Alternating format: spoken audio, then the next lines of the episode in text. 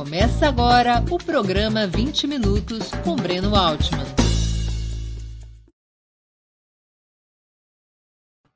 Bom dia. Hoje é 8 de setembro de 2022. Estamos dando início a mais uma edição do programa 20 Minutos. Nossa entrevistada será Isabel Lustosa.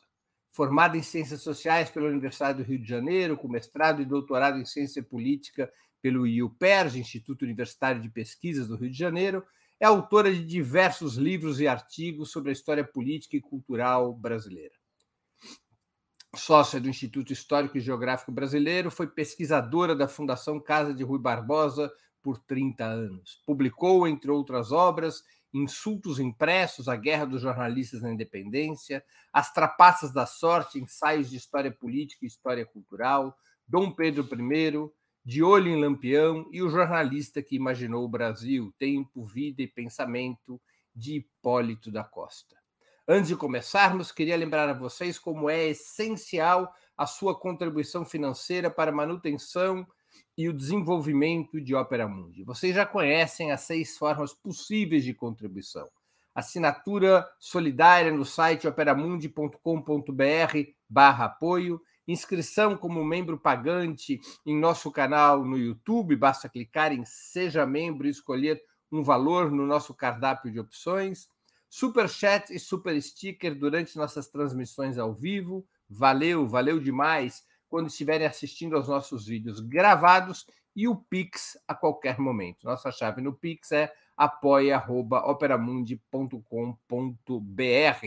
Eu vou repetir. Nossa chave no Pix é apoia.operamundi.com.br.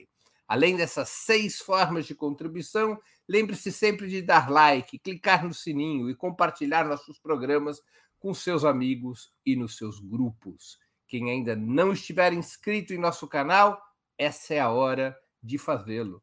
A mais eficaz de todas as armas contra as fake news é o jornalismo de qualidade. Apenas o jornalismo de qualidade coloca a verdade acima de tudo. E esse jornalismo que Opera Mundi busca oferecer todos os dias depende da sua contribuição, do seu apoio, do seu engajamento, do seu bolso.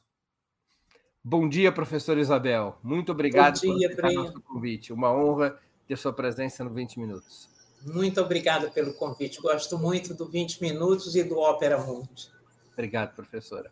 Professora, na ampla obra da senhora sobre a história política e cultural brasileira, chama atenção sua escolha em compreender a trajetória de determinados personagens emblemáticos, como Dom Pedro I e Hipólito da Costa. Estudar o papel do indivíduo na história pode ser tão ou mais importante do que analisar os processos estruturais? Olha, depende do indivíduo. São indivíduos que tiveram um papel é, central no universo em que no tempo e no lugar em que viveram e que é, modificar de alguma forma transformaram o mundo por suas ações. Então, tanto Hipólito da Costa com o seu jornal Correio Brasiliense que influi sobre a formação dos sobre os corações e mentes dos brasileiros durante aquele período joanino, que a gente chama entre 1808 e 22, quanto é, Dom Pedro, um herói que se, se, se, se divide entre ser português, ser brasileiro, ser liberal, ser legitimista, absolutista. Então, essas duas pessoas, e o Dom Pedro em particular, elas centralizaram e foram ele foi o ator é, puxado por um lado ou por outro, mas indispensável para o processo da independência do Brasil. Há cerca de 15 anos, a senhora publicou um alentado perfil de Dom Pedro I em uma coleção lançada pela Companhia das Letras. Nessa obra, a senhora afirma categoricamente que ele teria sido, abro aspas, o personagem mais fascinante da história do Brasil. Por que a senhora faz essa avaliação?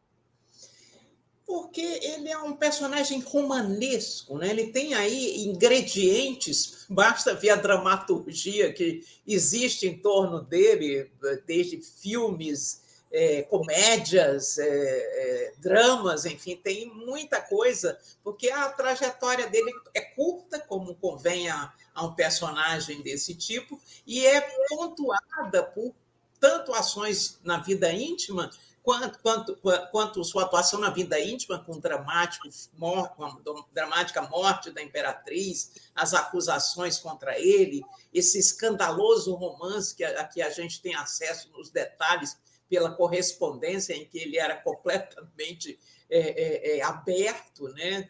Engraçado que esses imperadores sempre mandam as namoradas queimarem as cartas e elas guardam bem direitinho para não poder dizer assim. Mas afinal, o que, que adianta ter sido amante de, do imperador se você não puder provar depois? Né? Então, tanto a Condessa de Barral, não chegou a ser amante, mas foi a grande paixão do Dom Pedro II, quanto a Marquesa, guarda, as da Marquesa realmente são muito mais interessantes. Mas, de qualquer maneira, ele é um personagem no, no que é, é, é interessante também para entender a passagem, né? a passagem do antigo regime para a, a, a, era moderna, para o liberalismo, para o constitucionalismo, e ele vivenciou isso dos dois lados. Ele foi um legitimista lutando pela, pela legitimidade dos seus herdeiros no Brasil e em Portugal, e foi um constitucionalista que deu constituições ao Brasil e ao Portugal. Quer dizer, ele ficou, é, ele, ele percebeu o que era ser um príncipe moderno, é um homem que viu Napoleão Bonaparte, era fascinado por ele. Então, acho que é um personagem mais fascinante também por causa das suas, digamos, circunstâncias. Né? Ele viveu um momento dramático no mundo todo, né, dessa, desse final do antigo regime, que começa com a independência dos Estados Unidos, mas passa pela Revolução Francesa, e ele é, foi bem sucedido. No final, se você pegar assim, o Brasil e Portugal entraram na era do, do, constitucionalismo pelas suas mãos e a dinastia Bragança teve pelo menos mais quase um século de sobrevivência a partir da, da, da luta que ele empreendeu para botar a filha no trono e do sacrifício enorme que ele fez para deixar o filho caçula aqui no Brasil.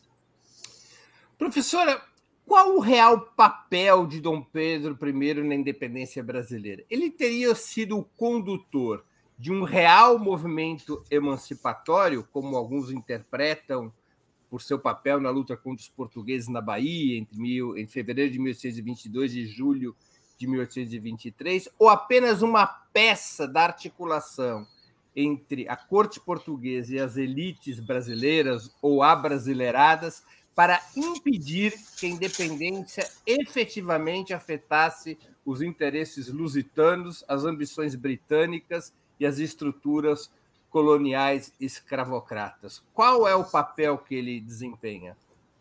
Primeiro, essa independência, como você descreveu, ela não estava em pauta. Não houve esse movimento nacional, vamos libertar o Brasil, e esse pessoal pegou carona. Foi o contrário. Né? Esse movimento foi dessas elites, os interesses portugueses que foram muito prejudicados com a abertura dos portos e o fim do, do exclusivo colonial, quer dizer, um período em que as mercadorias do Brasil só se vendiam através de Portugal e as mercadorias do resto do mundo só entravam no Brasil se passassem por Portugal, deixando impostos lá, o que fez a economia portuguesa ser muito rica no final do século XVIII. Né? O fim disso, com a chegada do rei e a abertura dos portos, é, é uma quebra no, na, na, economia portuguesa fatal, que, da qual ela nunca vai se recuperar.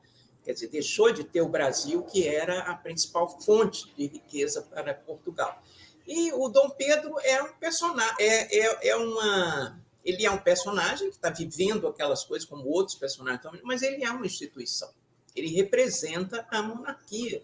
E a monarquia era tão é, fundamental como instituição, tão sólida, né, porque era a forma de governo mais conhecida no mundo, é, no Ocidente, então, a, a, a ter um príncipe aqui era essencial para que aqui continuasse a ser uma monarquia, né? não as repúblicas que se tornaram as, as, as colônias hispânicas e que se fragmentaram e viveram é, revoluções e revoluções. Né? A ponto, essa coisa do príncipe era tão interessante que a Argentina quis importar um príncipe inglês para ser seu imperador, o México fez tentativas, então, por causa do caráter simbólico, mas também institucional. A, a, as cortes europeias certamente aceitariam com muito mais facilidade, não foi fácil, mas aceitaram um movimento que tivesse como personagem central um príncipe da Casa de Bragança, uma casa europeia importante, do que um bando de brasileiros que eram vistos com muito preconceito, né? nem existiam, porque Portugal tinha mantido os brasileiros muito controladinhos ali, até apesar de ter favorecido suas elites. Então, ele é um homem que se transforma na ação. Ele viveu alheio a tudo até a, a, a, o movimento de 1820. Em 21 ele vai ter um protagonismo naquelas rebeliões militares que obrigam Dom Pedro, Dom João a jurar a Constituição que iria ser feita. E ele, a partir daí, passa a frequentar o Conselho de Estado. Ele também tem a influência de algumas pessoas, o Conde dos Arcos, alguns militares que ele frequentava, muitos maçons, e essas pessoas tinham ideias que certamente influíam sobre o seu espírito. A principal delas, e a qual ele dedicou a vida, foi o constitucionalismo. Ele foi sempre um constitucional, apesar de suas tendências autoritárias. E temos que nos lembrar que a gente fala de Dom Pedro e, e tem uma imagem de alguém já muito maduro e até velho ele era. Nesse momento, ele tinha 20 e poucos anos de idade. É, é nasceu em 1798 no FICO, eu acho que ele tinha 24, né? Não faz fazer as contas. 24. Mas, enfim, era um jovem, né? um jovem sem muita cultura, mas com alguma cultura, muito inteligente, muito vivo, né? muito, e muito impulsivo também, o que atrapalhou muito sua vida, mas ele é, não era a, a, a, a nulidade com que tenta construir o próprio grande biógrafo dele, que foi Otávio Tarquini, vai, vai mostrar isso num livro clássico. O período decisivo para a independência brasileira teria sido, segundo muitos historiadores, aqueles pouco mais de 30 anos que vão da Inconfidência Mineira, esmagada em 1789, e o lendário Grito do Ipiranga, o Virundum, em 1822. Há um sentido de continuidade entre um momento e outro desse processo, ou a independência declarada por Dom Pedro representou uma transição por cima para bloquear o risco de uma ruptura à espanhola, anticolonial e republicana, supostamente representada pelo movimento Inconfidente ou por movimentos como o movimento Inconfidente? Na verdade, né, o Kenneth Maxwell, no seu maravilhoso livro sobre a Inconfidência e Conjuração, é, demonstra que foi também um movimento de elites, elites brasileiras que foram constituídas durante o período, a partir do período pombalino, né, que o Pombal investiu uma, uma política que passou a história como reformismo ilustrado, quer dizer, manteve o absolutismo, foi implacável na perseguição aos adversários, mas implantou reformas né, que possibilitaram uma universidade mais moderna, é, o, o, fim do predomínio dos padres na educação, é, projetos de pesquisa e de, de investimento nas, na, na, no estudo das minas no Brasil, da floresta, da, dos, que riquezas naturais em geral, formou também uma geração de brasileiros, né? investiu no projeto Luso brasileiro a ideia de integração. Né? E esse projeto teve continuidade na regência de Dom João, quando ele assume, depois que a mãe é afastada do trono. Porque a mãe era antipombalina, né? É, a mãe entra, a, a revelia de Pombal, né? Pombal queria fazer o Dom José rei, o menino morreu e ele ainda resiste. Não sei se o menino morre antes. Bom, de qualquer maneira, ele resistia a, a que o trono passasse para Dona Maria. Ele não, ela era uma mulher frágil emocionalmente, muito, muito carola, religiosa demais, e, e a loucura dela foi provocada pelo medo do inferno, enfim, outras coisas. Mas, de qualquer maneira, o Dom João é, investe nesse ministro, Dom Rodrigo de Souza Coutinho, um afilhado do Pombal, que tem a mesma espírito, e essa, e essa criação da Academia de Ciência de Lisboa, outros pontos aí de, de, de progresso intelectual, envolve o Brasil. Na, no, no governo do, do Dom Rodrigo, na regência de Dom João, ele cria é, projetos de pesquisa na linha dessas e investe na formação de elites luso-brasileiras. É com, com esse nesse período que o Zé Bonifácio se forma, vai para uma bolsa de 10 anos pela Europa, passa a maior parte da sua vida ele viveu em Portugal. Então, é, nesse projeto é que o Hipólito tem um, um, uma viagem para os Estados Unidos, que é algo interessantíssimo. Né? O primeiro brasileiro que viu os Estados Unidos no final do século XVIII, assistiu uma cerimônia com o presidente dos Estados Unidos, é, estranhou o excesso de simplicidade daquela gente, as roupas gastas, o jantar sem formalidade, enfim. Mas, de qualquer maneira, é um, um período que se investe na ideia de um império luso brasileiro, uma coisa que integrasse as duas nações, né? criasse esse sentido de pertencimento, e essas pessoas se sentiam portuguesas, Dom Pedro, o Zé Bonifácio o Hipólito e outros se sentem orgulhosamente portugueses. Então, Os essa... também? Os inconfidentes eram é, homens de uma elite endinheirada que tinham sido beneficiados também, quer dizer, beneficiados, era um produto, né, a sua fortuna foi produto de uma, uma maior magnanimidade, digamos, do Pombal com as províncias, é, com a província de Minas Gerais, especialmente, mas, enfim, com as elites brasileiras. A, a queda do Pombal e o endurecimento que se seguiu à queda dele com Dona Maria é que provoca um, um endurecimento da política de cobrança do, dos quintos né? e faz com que essas pessoas se rebelem. E se rebelem, como eram instruídos, tinham suas bibliotecas, a partir do modelo da Revolução dos Estados Unidos. Né? Aí um estudo, do, do, eu creio que do Zé Murilo, e do próprio Kenneth Maxwell sobre o contato que o, o, próprio Tiradentes tinha com o texto do Benjamin Franklin. Então, essas pessoas, elas liam jornais ingleses, elas tinham uma circulação internacional, muitas tinham, todas quase, tinham estudado em Coimbra, então elas fizeram uma, uma, uma fizeram reuniões, né, iniciaram uma movimentação que tinha caráter republicano, mas que não era nacional era local, envolvia, como vai ser a independência também, Rio de Janeiro e Minas, e talvez São Paulo. Na Inconfidência, eu acho que São Paulo não tem participação, mas Tiradentes viaja de Minas para o Rio de Janeiro pelos caminhos que ligavam essas províncias. Então, na verdade, é pensar, é preciso pensar essa história, pelo menos a história que modifica a realidade como uma história construída por elites, né? as elites de Minas, que algumas eh, chegaram até a independência e participaram. Não conheço profundamente, não tiveram protagonismo,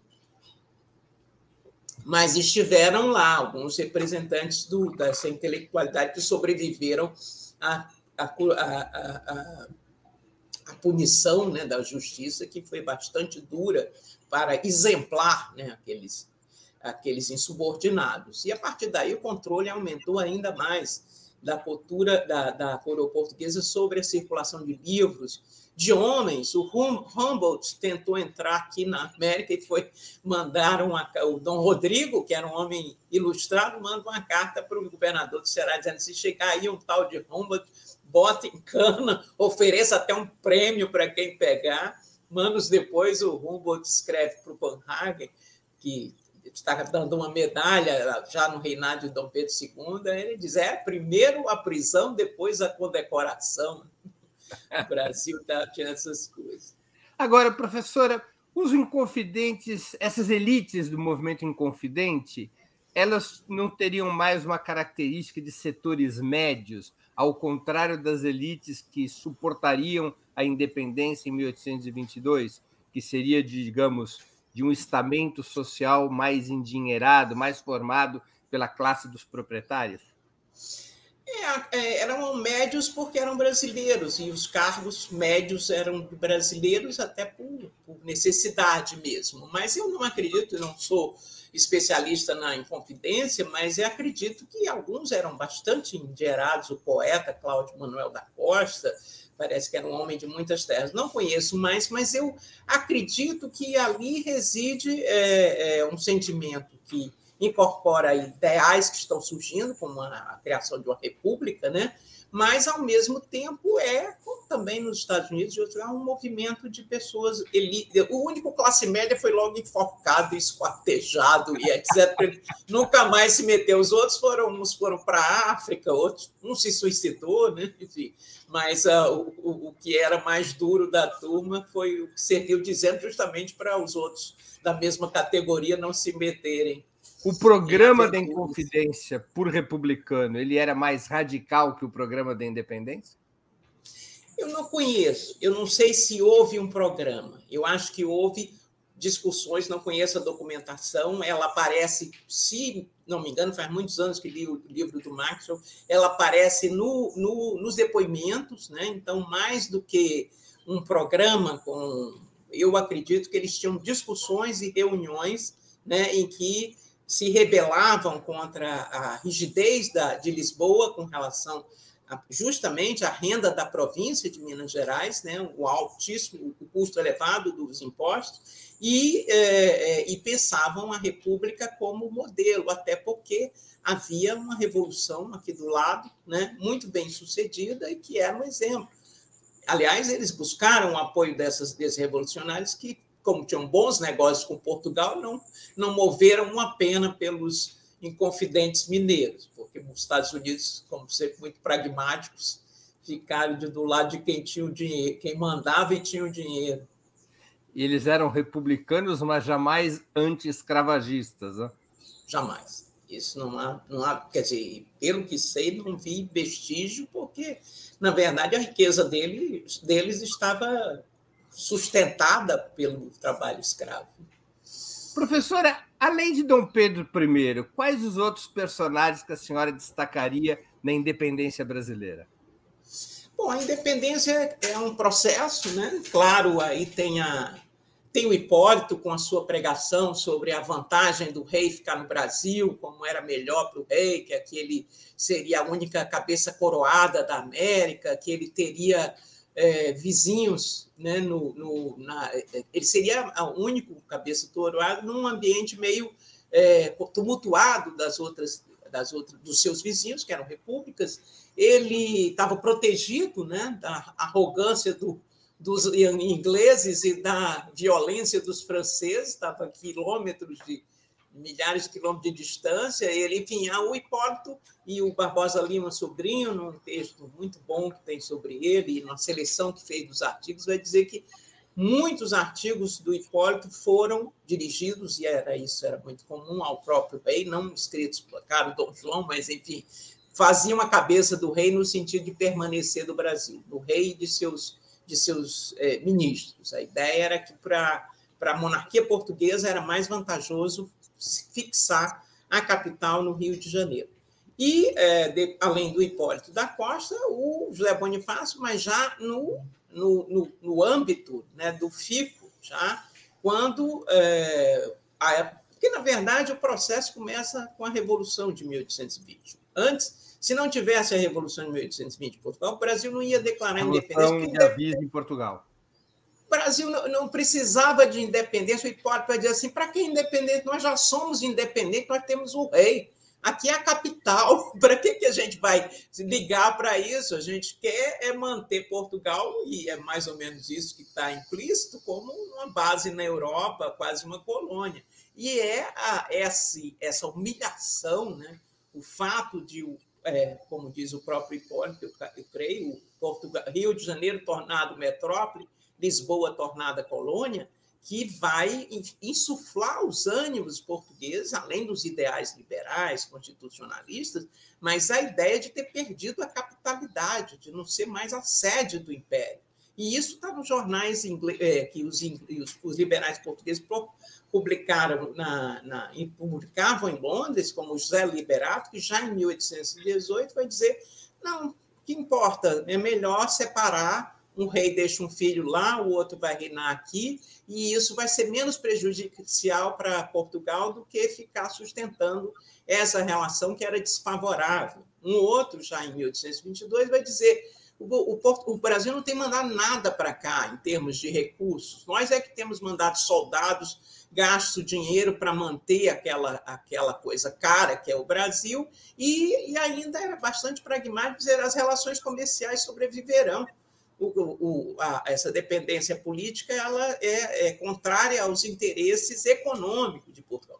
Não era assim que os comerciantes que ainda sonhavam em recuperar o exclusivo não colonial, mas alguma forma de exclusividade de comércio, né, de ter prioridade em termos de impostos, não, era, não chegava nem a ser uma coisa colonial, era um acordo dentro de um mesmo país, né, de comercial, que até não era tão contrário ao projeto do Zé Bonifácio. Mas eles é, acabaram no, no, crescendo dos debates nas cortes de Lisboa, as ofensas contra os brasileiros, contra Dom Pedro, tudo isso era repercutido numa imprensa que estava nascendo e chegava aqui.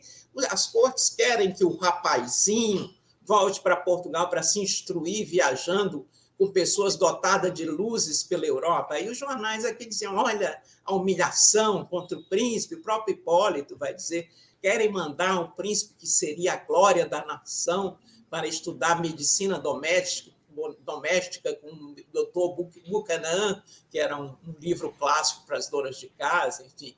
Então, é, é, são coisas assim que vão construindo caldo, né? Nela tem participação, no primeiro momento, a maçonaria, com o Joaquim Gonçalves Ledo, Januário da Cunha Barbosa, José Clemente Pereira, depois o João Soares Lisboa, essas pessoas vão movimentar a cidade no, no, em dezembro de 1821, né, o Frei Sampaio, no convento de Santo Antônio, e vão influir sobre o ânimo de Dom Pedro, junto com a princesa Leopoldina, que também começara a construir uma visão positiva da possibilidade deles ficarem no Brasil, reinarem sobre o Brasil e mesmo reavaliando o seu legitimismo, absolutismo, considerando que as constituições não eram tão ruins assim, podiam dar um efetivo poder ao marido dela. É, curiosamente, a imperatriz Leopoldina, que vinha da Áustria, ela era cunhada de Napoleão, né? É, era irmã cunhada da Maria Luísa. Bonaparte. Tem muitas cartas dela para a irmã, e, e a irmã era menos menos dramática e menos sólida que ela, era mais, mais pragmática, rapidamente se separou do Napoleão, arrumou logo um amante e, e, nunca mais quis saber do Napoleão. Napoleão lá na Santa Helena escrevendo cartas, querendo é, falando do seu amor pela mulher e ela não queria. Quando é, houve algum movimento para. Ou sempre houve, os bonapartistas estavam sempre querendo sequestrar, até no Rio, na Revolução de 17, né, aqui no Brasil, havia, houve uma presença francesa que tinha como objeto usar Recife como ponto para ir pegar Napoleão em Santa Helena, que era o lugar mais perto. Mas, de qualquer maneira, ela não quis saber mais do Napoleão, tomou ojeriza e o Napoleão morreu muito tristemente lá em Santa Helena, sem uma palavra de conforto da sua mulher. Há alguma indicação de algum tipo de influência do Napoleão sobre Dom Pedro I? Ah, eu até escrevi um artigo sobre o fascínio do Dom Pedro por Napoleão e essa ligação. Primeiro, Leopoldina, sua cunhada, que tinham crescido, tal como a irmã, achando que o Napoleão era o verdadeiro anticristo, né? uma, besta fera. E isso, na Áustria muito católica, foi estimulado ao exemplo. Chega uma hora que eles perdem a guerra para Napoleão e o Napoleão quer casar com uma pessoa de uma dinastia sólida como a, Euro, a Áustria. Pensou primeiro na Rússia, mas acabou optando pela Maria Luísa. E realizam esse casamento, que é um tratado entre a Áustria e a França, e a menina que passou a vida achando que tinha um monstro chamado Napoleão, foi entregue na, na fronteira, né, por uma comissão, ao monstro que rapidamente é, dizem que John é, é, se beneficia muito rápido dos, do, do, do, da prenda que tinha levado, ganhado, mas também foi um marido muito mais razoável do que é, elas temiam e cobria a imperatriz de joias, de presentes para a família, né? fazia corte. Então, foi um marido. É, é isso, né? na intimidade, ele era muito menos é, duro com os irmãos, com a mãe, do que na, na vida pública. Era até chegava a ser até é, prejudicado por essas ligações. Agora, ele se. E por isso na, Leopoldina não tinha tanta crítica ao Napoleão, pode ter influído o XIX. E eles conheceram aqui na, no Rio, lá no Rio, o, o, o, o marechal do Napoleão, o marechal é, Hogendorf, né, que era um inglês, que era um holandês, que quando a, a Holanda passa para as mãos do Napoleão, ele passa a ser um general napoleônico e se revela um fiel, fidelíssimo general, ficou completamente napole, bonapartista, um, um, uma pessoa que traz, quando vem para o Brasil, né, quando os bonapartistas começam a ser perseguidos ao, aos montes lá na França e também a frustração com seus soldos, os militares tiveram perdas grandes, principalmente os generais, ele vem para o Rio de Janeiro, se estabelece ali no pé do Morro do Corcovado, com um pequeno terreno, e lá, quando Dona Leopoldina passeava de cavalo, etc., travou conhecimento com esse personagem curioso, que ela tinha conhecido, aliás, em 1812, na Prússia, como um representante de Napoleão. Então, ela, esse homem falava, só falava do Napoleão. Mary Graham, Maria Graham, fala, ele não parava de falar do Napoleão, era excessivo.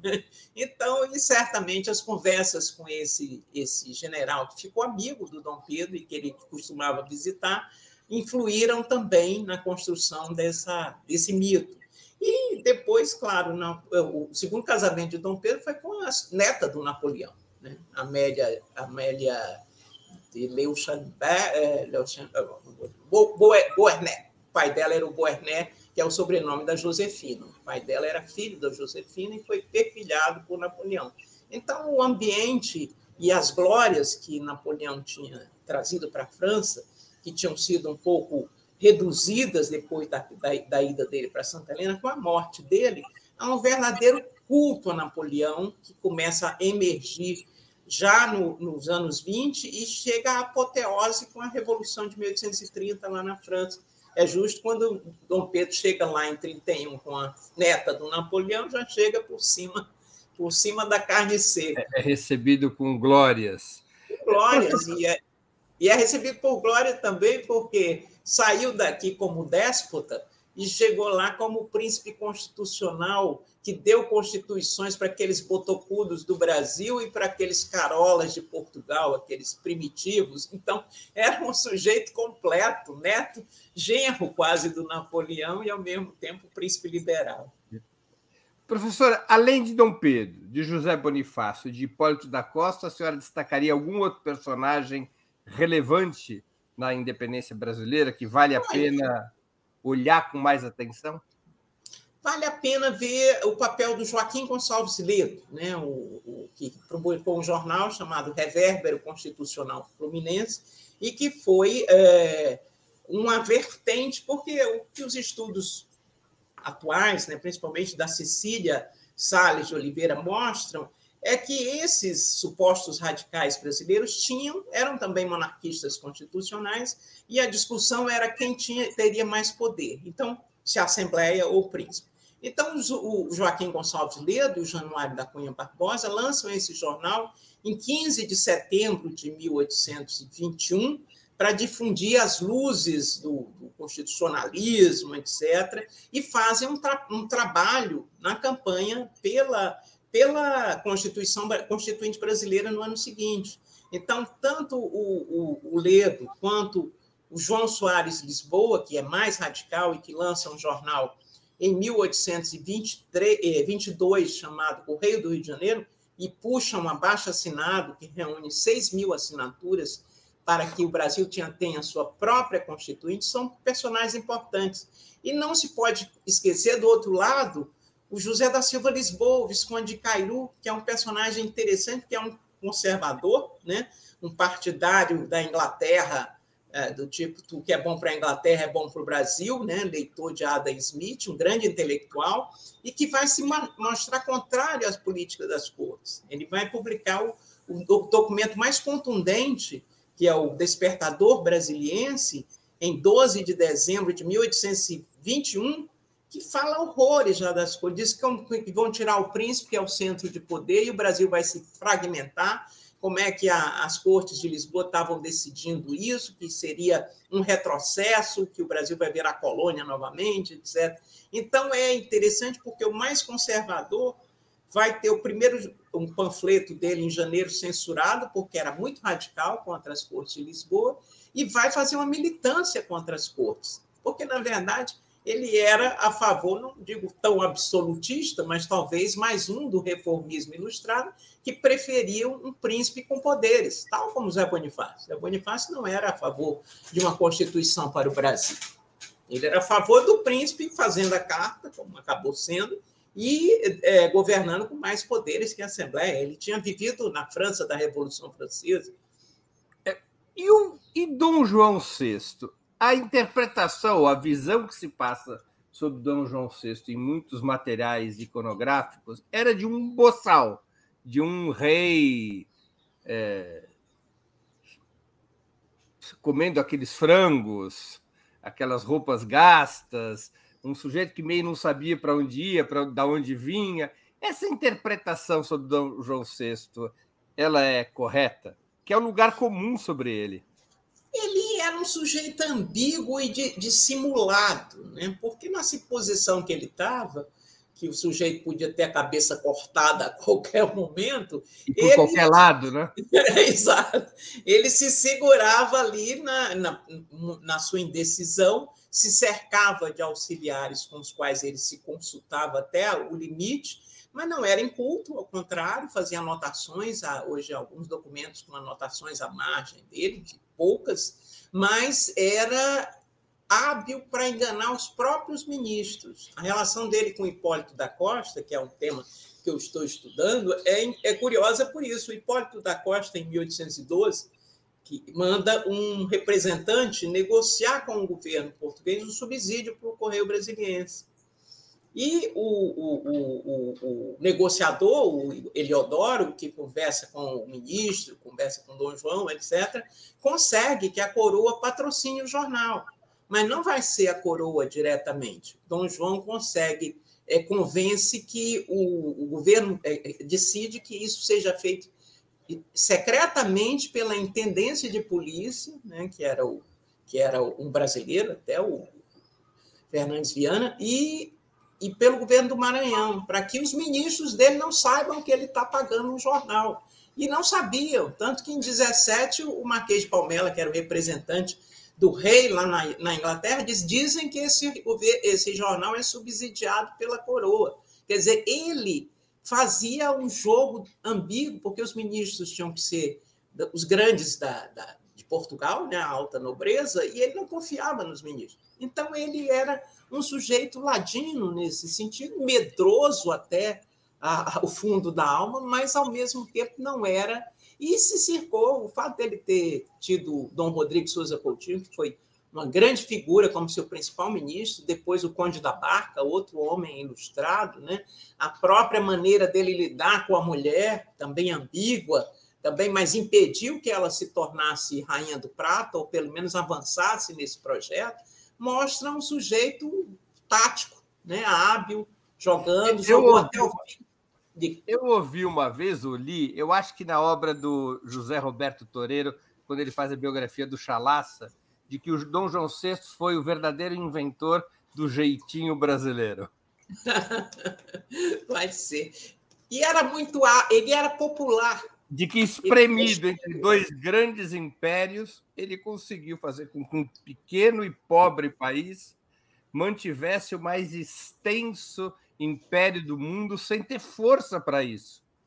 Não, e, e, e, a queda do Napoleão esteve associada a isso, né? porque, de alguma forma, o enfraquecimento dele em Portugal, onde ele perdeu a guerra, já tendo sido derrotado na Espanha, depois, com a derrota na Rússia, ele se acaba. Né? Todo o projeto a, a, é, é, expansionista da França cai ali. Então, ele foi. Então, mas antes escapou quatro, por quatro dias, né? É, é dizem que ele estava é, adiando a viagem e também tinha uma desconfiança do filho, porque quiseram mandar o menino de nove ah, anos no Pedro. Antes, né? E ele, ele depois disse: não, é melhor eu ir, porque ele tinha, como todo, todo. E é interessante a gente analisar essa relação do rei e do seu herdeiro, né? Porque o herdeiro sabe que só pega aquele lugar se o outro morrer, né? Então fica uma coisa. E o que vai, que está no lugar, fica, pô, esse bicho está esperando que eu morra para pegar. Então, o, o, no caso do Dom João, ele ficou com medo, o menino vai para lá, vira rei lá.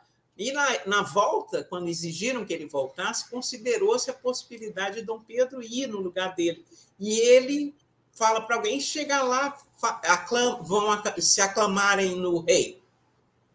Né? Então, havia, havia uma, um jogo, a, Leopoldina, quando chega no Rio, diz assim: eram três cortes: a da Carlota, a do Dom, Dom João. Da Carlota e a, a Carlota Joaquina a esposa do Dom João VI. É, né? que tinha pretensões. Então era uma de... corte da Carlota, a outra do Dom João VI. É. E a terceira?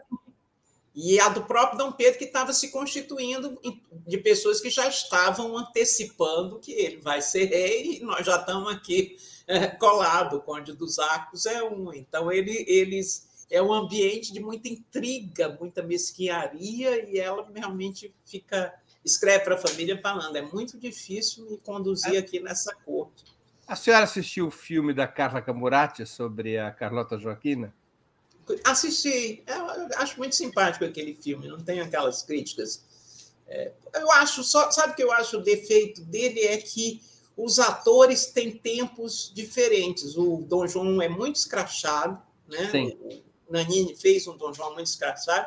A Carlota é mais contida, mas é, é comediante. E o Dom Pedro do Marcos Palmeira não tem comédia, né? Então fica uma coisa um pouco irregular, mas é muito simpático. É um filme que despertou tanto interesse, até hoje o pessoal escolhendo, claro. quer dizer, está tá valendo. Claro. Não, e historicamente interessante, né, o filme. É, tem aquela coisa da menina, né, no começo. É, eu acho, faz muitos anos que eu vi, é. mas não vejo com essa, com essa com esse rancor que muita gente vê. Né? Antes de continuarmos, eu queria pedir novamente que vocês contribuam financeiramente com a Ópera Mundi. Nós não somos a corte portuguesa, não estamos cobrando imposto de ninguém, mas nós precisamos da contribuição dos nossos espectadores e dos nossos leitores. Há seis formas de fazê-lo. A primeira é a assinatura solidária em nosso site, operamundi.com.br barra apoio. A segunda é se tornando membro pagante de nosso canal no YouTube. Basta clicar em Seja Membro e escolher um valor no nosso cardápio de opções. A terceira é contribuindo agora mesmo com o Super Chat.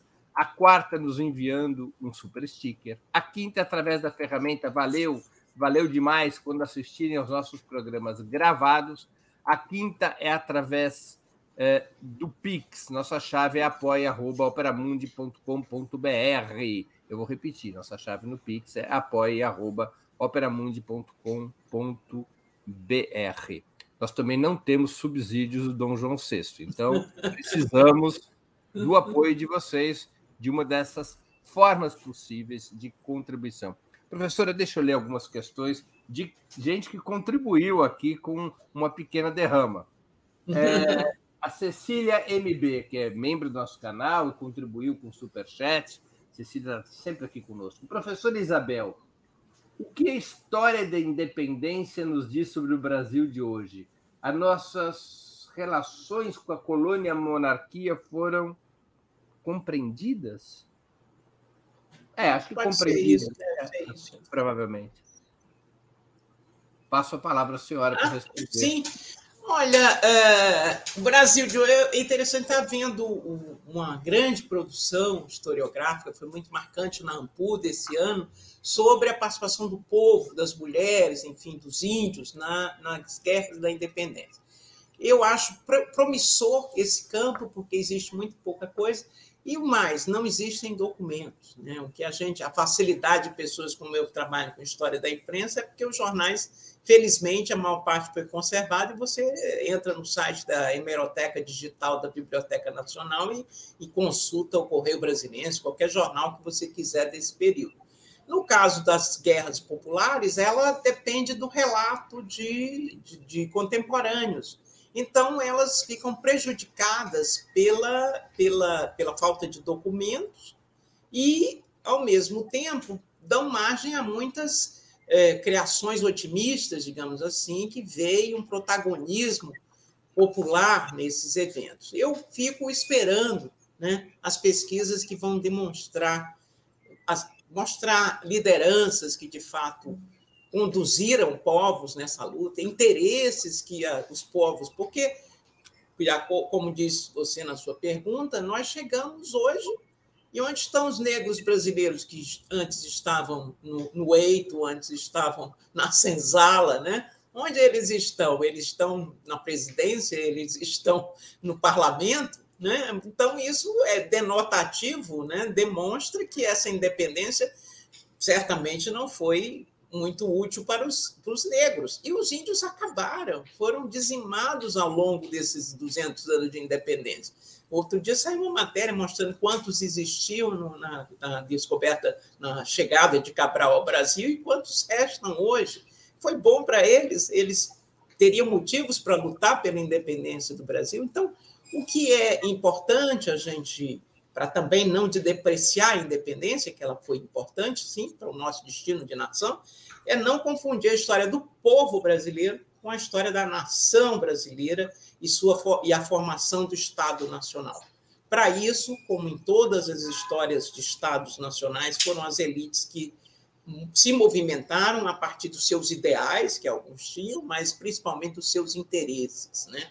É assim que as nações são constituídas. Agora, a história do povo brasileiro ela está na, na, na revolta dos alfaiates, como a, a, a Revolução Haitiana está na história do povo do Haiti. Você vai ter um século XIX de muitas rebeliões que, de pessoas até, de grupos que até eu li ah, no artigo da, da, da Patrícia Valim, na Folha, que grupos que tinham lutado do lado brasileiro, na Bahia, e que depois vão se rebelar contra o Império. Né? Então, a verdade é que essa história do povo brasileiro é que merece ser mais contemplada e dissociada dessa história, dissociada não, associada mas levando em conta que não precisamos ser os heróis da independência. A independência fabricou muitos heróis, nós precisamos é saber onde é que a gente estava naquele momento e por que, que a gente chegou aqui desse jeito. Né? Eu acho que mais importante. É... Enfim, as relações de Brasil-colônia, eu acho que falei um pouco nessa resposta, mostrando como se, como Portugal já se sentia em 1818, ou pelo menos desde 1815, com a elevação do Brasil a rei, se sentia uma colônia do Brasil. Então, esse uso do termo colônia foi muito instrumental de um lado e de outro. Os portugueses para obrigar Dom João a voltar, porque não queriam ser colônia do Brasil, e os brasileiros depois dizendo que os portugueses estavam querendo recolonizar o Brasil a sua Constituição, etc. O Marquinho Carvalho também contribuiu com o Superchat, ele faz um comentário, não é bem uma pergunta, um comentário e um pedido. Agradeço por essa entrevista tão relevante. Por favor, seria possível postar algumas dicas bibliográficas mencionadas nas falas da professora Isabel, incluindo o artigo sobre a relação entre Dom Pedro e Napoleão? Então, vamos... Bom, eu passei algumas dicas mas é, para o site, de, que não inclui esse artigo, mas ele está publicado numa revista chamada Insight Inteligência, é, faz poucos meses, e, e, enfim, é disponível na internet. Eu acho que se você procurar Isabel Lustosa, Napoleão, Dom Pedro, e, e acha. E é, outras dicas são os livros que, eu, que vão ser apresentados, não é, Breno, no final? Para, o, isso é isso fica para o final, senão fica spoiler. tá bom? Então é isso, mas é, daqui a pouco você vai saber tudo. Muito bem. Professora, é, temos mais uma pergunta aqui do Carlos Alberto Campos Lima, também contribuiu. O losango da bandeira é o mesmo das tropas napoleônicas? Olha, essa você me pegou, hein, Carlos Alberto? Não tem ideia não tem ideia, realmente, se foi inspirado nas tropas, na verdade, nem conheço a bandeira das tropas napoleônicas. É, eu também não saberia sobre isso, não. É, eu, eu, já localizei o artigo da senhora sobre os laços da família de Napoleão e Dom Pedro I, na Insight Inteligência. Vou pedir para a produção depois colocar na tela aqui, para o pessoal que quiser poder copiar o link e ler o artigo. Uh, professora, vou aqui para uma questão minha mesmo. A independência da América Hispânica, inspirada pela Revolução Americana de 1776 e pela Revolução Francesa de 1789, teria sido, segundo muitos estudiosos, republicana e anticolonial, embora não propriamente democrática, mas paulatinamente anti-escravagista.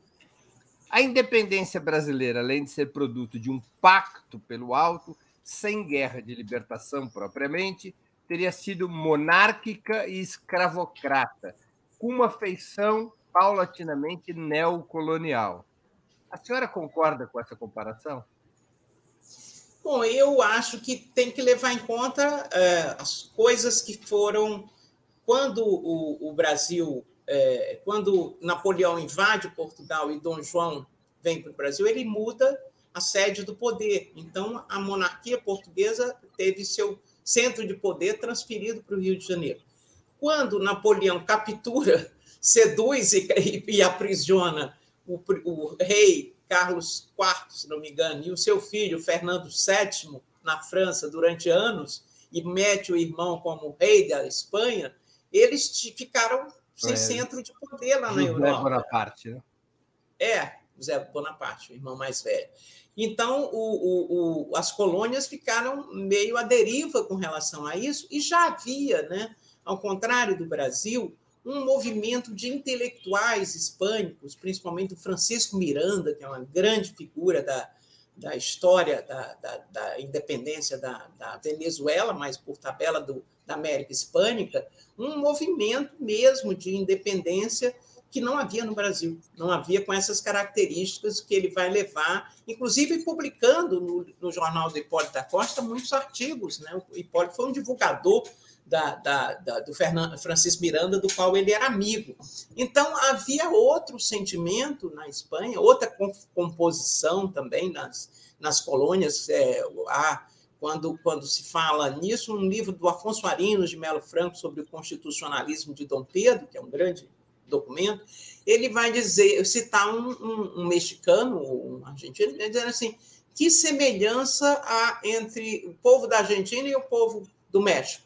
que, que, que a gente tem, além de falar a mesma língua, de, de comum? Né? Até os índios, a, a, população indígena era de outra feição, no Peru era outro, no, no, México era outro. Então, na verdade, essa, essa semelhança, a diferença do Brasil foi a transferência da corte, a criação de um centro de poder e, claro, a política anterior da, do, do Brasil colonial, que impedia a entrada de estrangeiros impediu a, a, a, o estabelecimento da língua tupi-guarani que os jesuítas estavam construindo até 1777, quando foram expulsos. Então, há uma, um conjunto de fatores que manteve o Brasil íntegro, mas o fundamental foi a vinda do rei e depois a permanência de Dom Pedro e a adesão dele, aí sim, muito importante, à causa do Brasil. De alguma maneira, então, essa transferência da corte é que acabaria estabelecendo, digamos, dinâmicas diferentes na independência hispânica e na independência brasileira. A senhora acha isso? Esse, eu acho, é eu acho que foi a independência e a, o prolongamento da monarquia. A própria questão da escravidão, eu estou organizando dossiê. Porque o Simão, da... me perdoe interromper, só para colocar uma questão a mais, para facilitar a exposição da senhora, porque há documentos que atualmente comprovam, cartas publicadas, e que o Simão Bolívar, por exemplo, se transforma num anti-escravagista. Ele, inclusive, liberta todos os escravos da sua, da sua propriedade e ao longo e, e passa a defender um programa anti-escravagista, o que não aconteceria, digamos, com as elites brasileiras. A senhora, essa diferença vem da onde? Bom, eu, o texto que eu ia citar, do Tamis Parron, que é um professor da UF, um grande especialista em história do, do tráfico e da, da, escrava, da, da, da, escravidão no Brasil, ele vai, nesse texto inédito, que eu tomo a liberdade de dizer aqui, vai demonstrar, primeiro, eu, se não me engano, a presença da a, escravidão africana foi maior em lugares como Cuba, as Antilhas, etc., do que no continente. E segundo, ela é, não tinha o peso, não teve o peso econômico que teve para o Brasil. O Brasil só existia economicamente em cima do trabalho escravo. Então, isso fez a diferença. E a outra diferença que esse artigo que vai, eu acho que vai se tornar uma, uma referência em termos de, de do tema, é a forma como foi feita a Carta de 1824, onde a palavra escravidão não aparece, e que ele associa isso a, a como foi feita a Constituição dos Estados Unidos.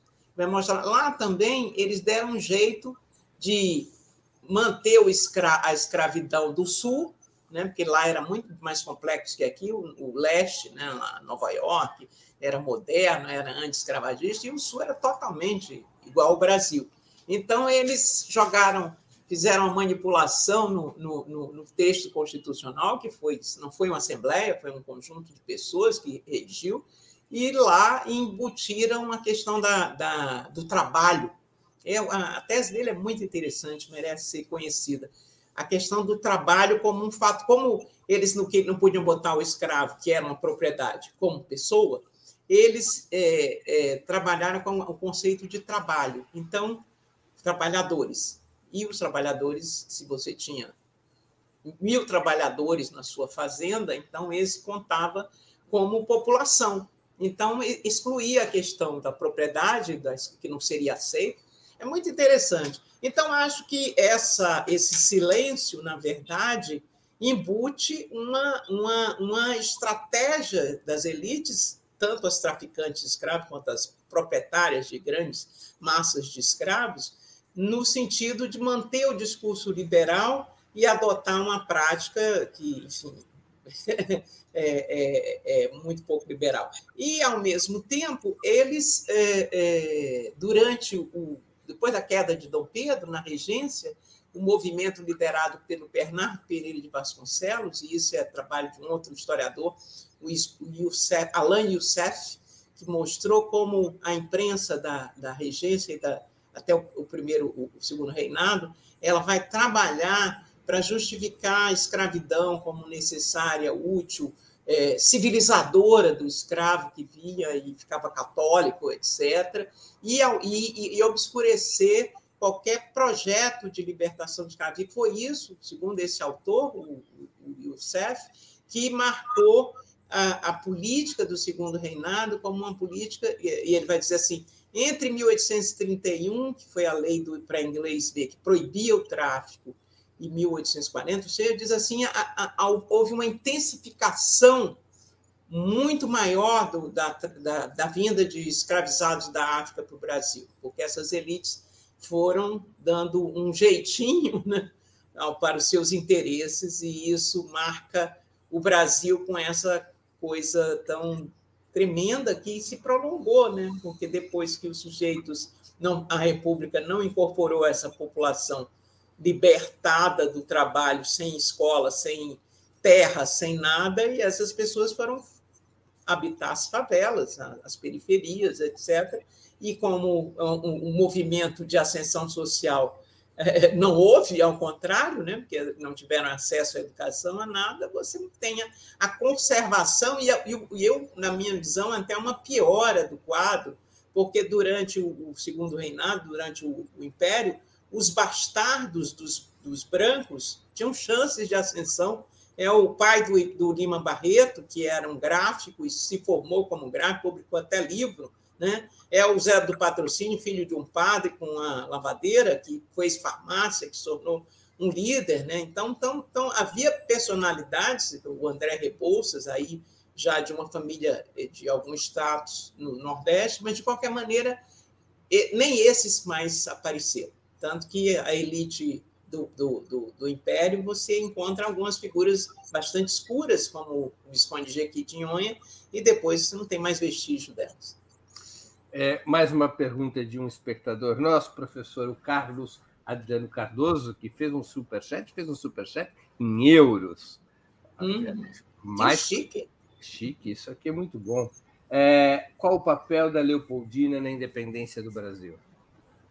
Olha, é interessante porque a Leopoldina ela não tem um documento, além da, do, da, da ata do Conselho, né, da, de, de 2 de agosto, em que ela preside pela única vez né, a regência, ela exerce a regência do Brasil em nome do marido, é as cartas dela para as pessoas, e principalmente para o pai, são o documento que comprovam essa ação da imperatriz e alguns testemunhos muito poucos, que era uma mulher muito discreta, mas muito discreta, muito inteligente, muito ciosa do que era o papel de uma princesa na condição dela, casada com o marido que era o que seria o imperador, mas era o príncipe regente, ela não tinha essa ambição de poder, ela mesma vai dizer nos caras, mas ela exerce uma influência muito grande sobre o ânimo dele, né? Ela mesmo diz: eu gostaria que ele estivesse mais animado para o ficar, né, na época do fico. Depois ela tem uma ação com,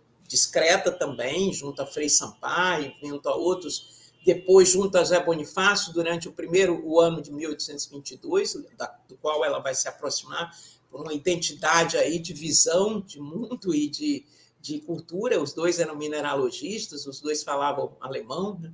Enfim, então ela tem um papel central, sim, e acho muito bom que seja ressaltado, porque a historiografia ficou sempre naquela coisa da é, Emilinha e, e fã da Emilinha e fã da Marlene, quer dizer, é, uns endeusam a, a Marquesa e outros a, a Leopoldina Marte, etc. E ela é muito mais do que isso, muito mais do que só a mulher de Dom Pedro.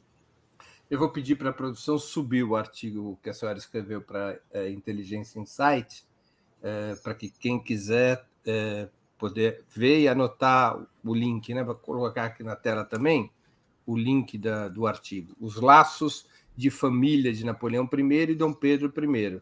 Está aqui na tela e vai estar tá também na área de bate-papo do, do YouTube.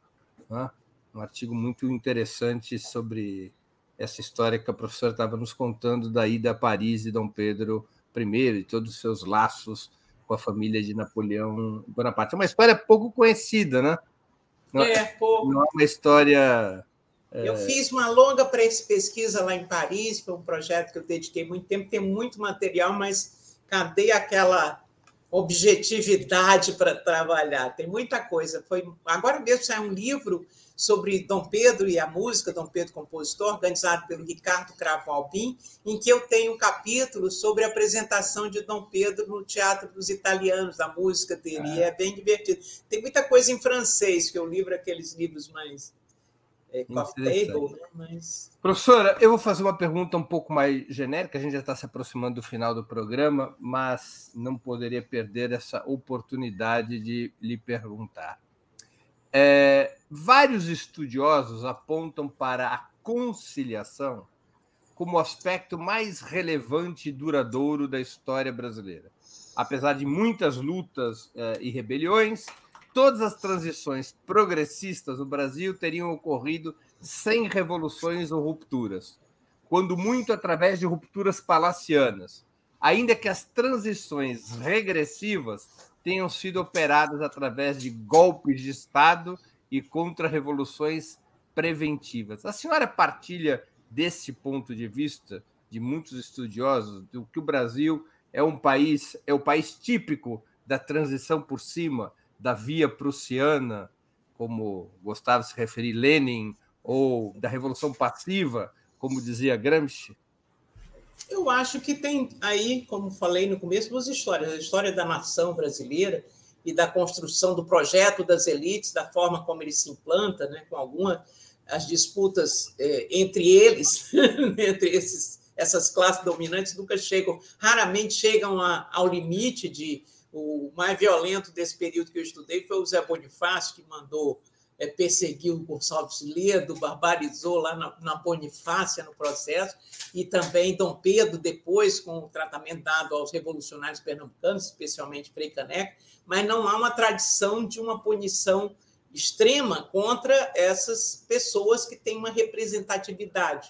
Mas há, basta lembrar que na, na, no Pará 200 brasileiros que eram a favor dos portugueses, gente simples, foi massacrada, quer dizer, ficou dentro de um porão de um navio e morreu lá nas piores condições, sem ar, etc. Dentro dessas mesmas é, situações, o rei mesmo, antes de ser rei, Dom João, declara uma guerra aos botocudos e os índios foram massacrados é, como uma espécie de limpeza de terreno, principalmente na região da Bahia, etc. Ficaram, depois a política mudou de incorporação. Então, a, a história do povo brasileiro, que precisa ser melhor estudada, é diversa dessa história pacífica. Só que o que predomina na narrativa é, de fato, a independência aconteceu. E quando se fala da violência, agora é que se diz a violência foi de quem queria fazer independência era Dom Pedro que queria independência e contratou mercenários para sufocar a rebelião do norte. Quer dizer, ah, sim, não foi violento, agora é, teve violência e tudo. E os vivos diziam, não houve violência além da necessária, porque o projeto de nação era o Brasil unificado, né? o Brasil territorial que estava na cabeça do Zé Bonifácio, do Hipólito, que se tornou o projeto Dom Pedro.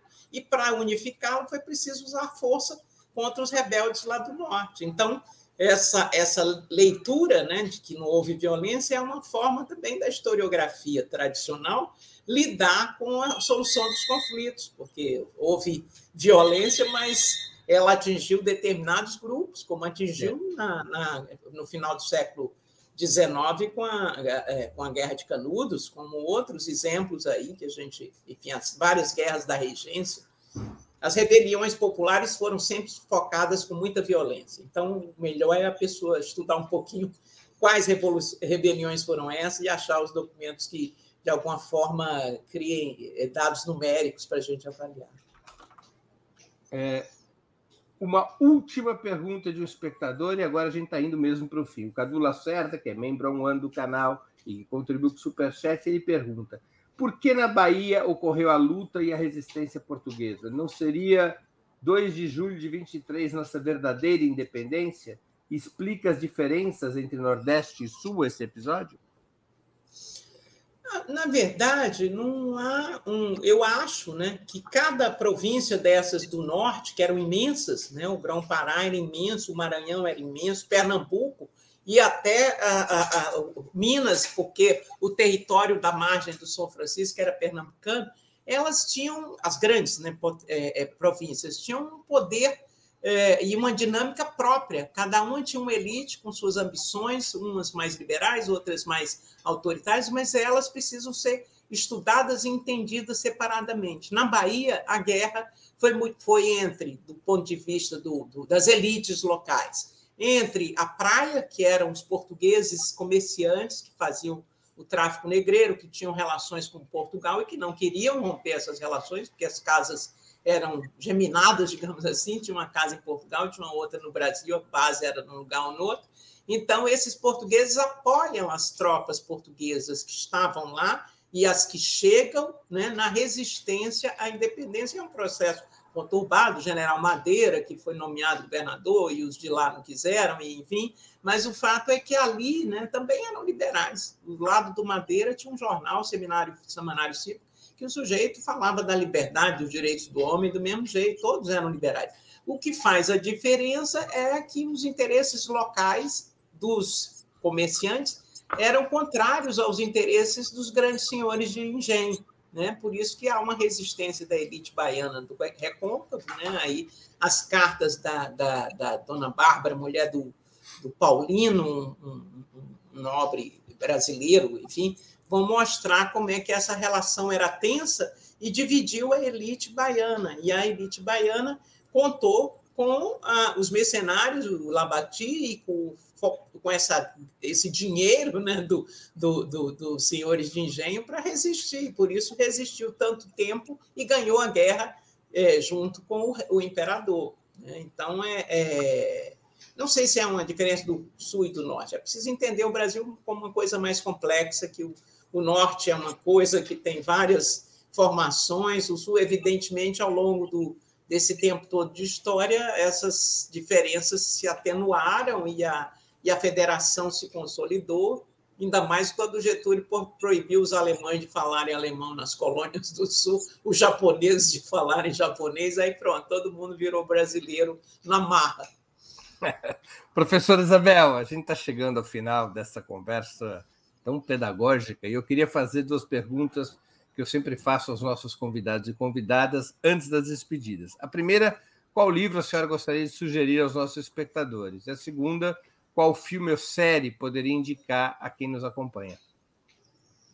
Olha, eu, na verdade, livros, né? O livro da dona Leopoldina, do Carlos Oberaca, publicado nos anos 70 e nunca reeditado, é uma preciosidade. Na verdade, todo mundo, é, de alguma forma, se baseia nessa obra, porque ela é tão completa, tão bem documentada, que merecia ser reeditada. Então, quem achar na, no, no, no sites de venda de livros usados ou é, tiver uma editora e reeditar esse livro, faria um grande serviço às pesquisas dos brasileiros. Eu, eu comprei num sebo há muito tempo e nem sei se ainda se encontra.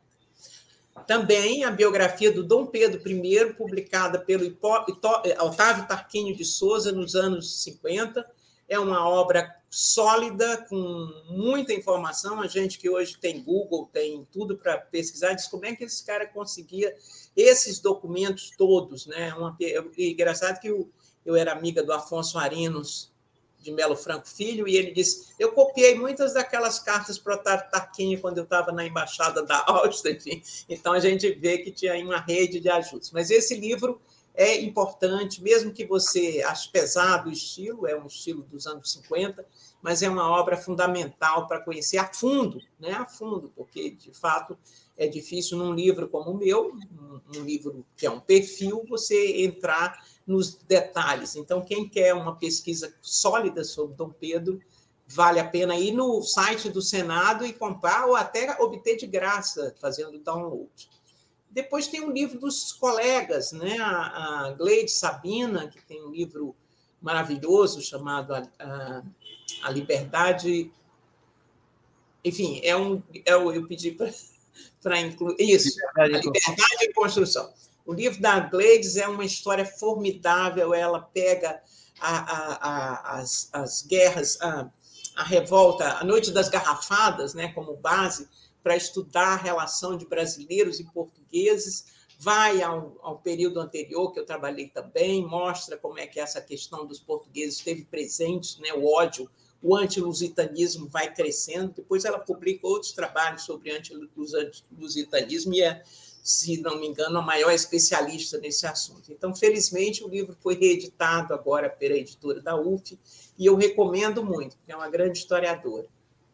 Tem também um livro que eu ainda não li, mas como publiquei uma revista em Portugal, que eu, eu editei, chamada é, Revista de História das Ideias, com um artigo dela, da, da Cecília Salles de Oliveira, nesse, essa revista, eu recomendo, puxo a brasa para minha sardinha, porque eu que organizei com a colega portuguesa Isabel Vargas, e reúne artigos de autores contemporâneos, de autores do Maranhão, como Marcelo Chess, da do, de Pernambuco, como a Maria de Luz Viana Lira, da Bahia, enfim, de São Paulo, como a Cecília, Cecília Salles de Oliveira. De, enfim, os autores contemplam, primeiro, a Kirsten Schultz, eh, a, presença da discussão espanhola no debate sobre Constituição brasileira, depois eh, a questão da, da, da, lei de liberdade da imprensa pelo José, por um português, José Sutil, e depois a divisão primeiro o Sul, né? a Sicília com Zé Bonifácio, a Valquíria, se não me engano, a Valquíria sobre. Enfim, depois vocês olham, ele é disponível na internet, é uma obra que realmente é, vale a pena ser consultada, porque são estudos contemporâneos que atualizam essas questões de norte e sul que a gente falou aqui. E, e série e filme, a senhora teria alguma indicação? Não, eu, eu na verdade, talvez eu, eu recomendasse assistir, que não existe mais, Alonso Anfan, um filme que eu vi há muitos anos com Marcelo Mastroianni, sobre o sujeito que é um aristocrata que eh, se torna carbonário na Itália da, da Revolução Francesa e depois se arrepende, quer fugir dos carbonários e acaba se envolvendo numa guerra muito é uma sátira muito curiosa a questão do, do revolucionário, o, o, da elite que se torna revolucionário, depois sente saudade daqueles confortos e, e acaba se estrepando. Mas eu nem sei se esse filme chama-se Alonso Anfan, mas é muito, muito bom. Foi um, um foi um filme é, Aí páginas da Revolução também, né? mas é, não é do, do tempo que eu estou falando. Estou lembrando aqui, ao acaso, coisas que remetem a essa Danton e a Revolução, tem muita coisa. Do Brasil, eu, na verdade, não sou, é, não acompanhei a, a, a produção da série. Danton e a Revolução é o filme do André Vajda. André Vajda. Tem muita coisa boa é, mas sobre o Brasil especificamente, só o, livro, o filme que eu vi da Carlota, que já é antigo e deve ter muitas falhas, deve ter coisa boa. Eu, sinceramente, não gosto muito desse caráter de comédia que algumas minisséries construíram em torno do Dom Pedro, ou então novelas que sugerem um namoro da Leopoldina com o Zé Bonifácio, me disseram que houve uma. Então, eu. Aquele eu filme sobre o, o Dom Pedro, representado pelo Tarcísio Meira, que, se não me engano, foi produzido na época do Sesc Centenário. É, eu não vi. A Lília trabalha com esse livro, esse filme no livro dela, se não me engano, e mostra como tudo deu errado. O Ipiranga era uma lagoa que fizeram improvisado, não funcionou, mas eu eu não vi, não vi, não, não. Talvez deva ver, né? Porque são tão. Eu não, eu, são, eu fazem parte da história. Professora, eu queria agradecer muito pelo seu tempo, por essa conversa tão interessante e educativa. Se tivéssemos mais tempo, muito mais tempo, ficaríamos aqui para aprender com a senhora. Muito obrigado por ter aceito o nosso convite. Muito obrigada, Breno. Gosto muito do, do seu Ópera Mundi e gosto muito daqueles artigos do seu pai. Eu sempre compartilho, porque acho muito legal aquele esforço que ele fez de, de fazer o que o Barão do Rio Branco tinha feito, né? uma espécie da. Naquele dia aconteceu isso, de efemérides, ele é, pegar é uma... o dia da morte de algumas figuras e, e dar um destaque. É uma sessão do Ópera Mundo chamado Hoje na História, que meu pai escreveu até falecer, e que, como ele escreveu tantas vezes, todos os dias a gente ainda republica. Né? E vale a pena. Porque vale a pena. Tem, é muito bom. tem mais de 365 dias cobertos pelo Hoje na História. Muito obrigado, professora. Obrigada. Obrigado. Tudo de, Tudo de bom. Também agradeço a todos e a todas que assistiram a este programa, em especial aqueles e aquelas que puderam fazer contribuições financeiras ao nosso site e ao canal de Ópera Mundi no YouTube. Sem vocês, nosso trabalho não seria possível e não faria sentido. Um grande abraço a todos e a todas. Para assistir novamente esse programa e a outras edições dos programas 20 Minutos, se inscreva no canal do Opera Mundi no YouTube. Curta e compartilhe nossos vídeos, deixe seus comentários. O jornalismo de Opera Mundi é mantido com o seu apoio. Faça uma assinatura solidária em www.operamundi.com.br. Com um pequeno valor mensal, você nos ajuda no desenvolvimento de um jornalismo independente e de qualidade. Obrigado pela audiência e até a próxima.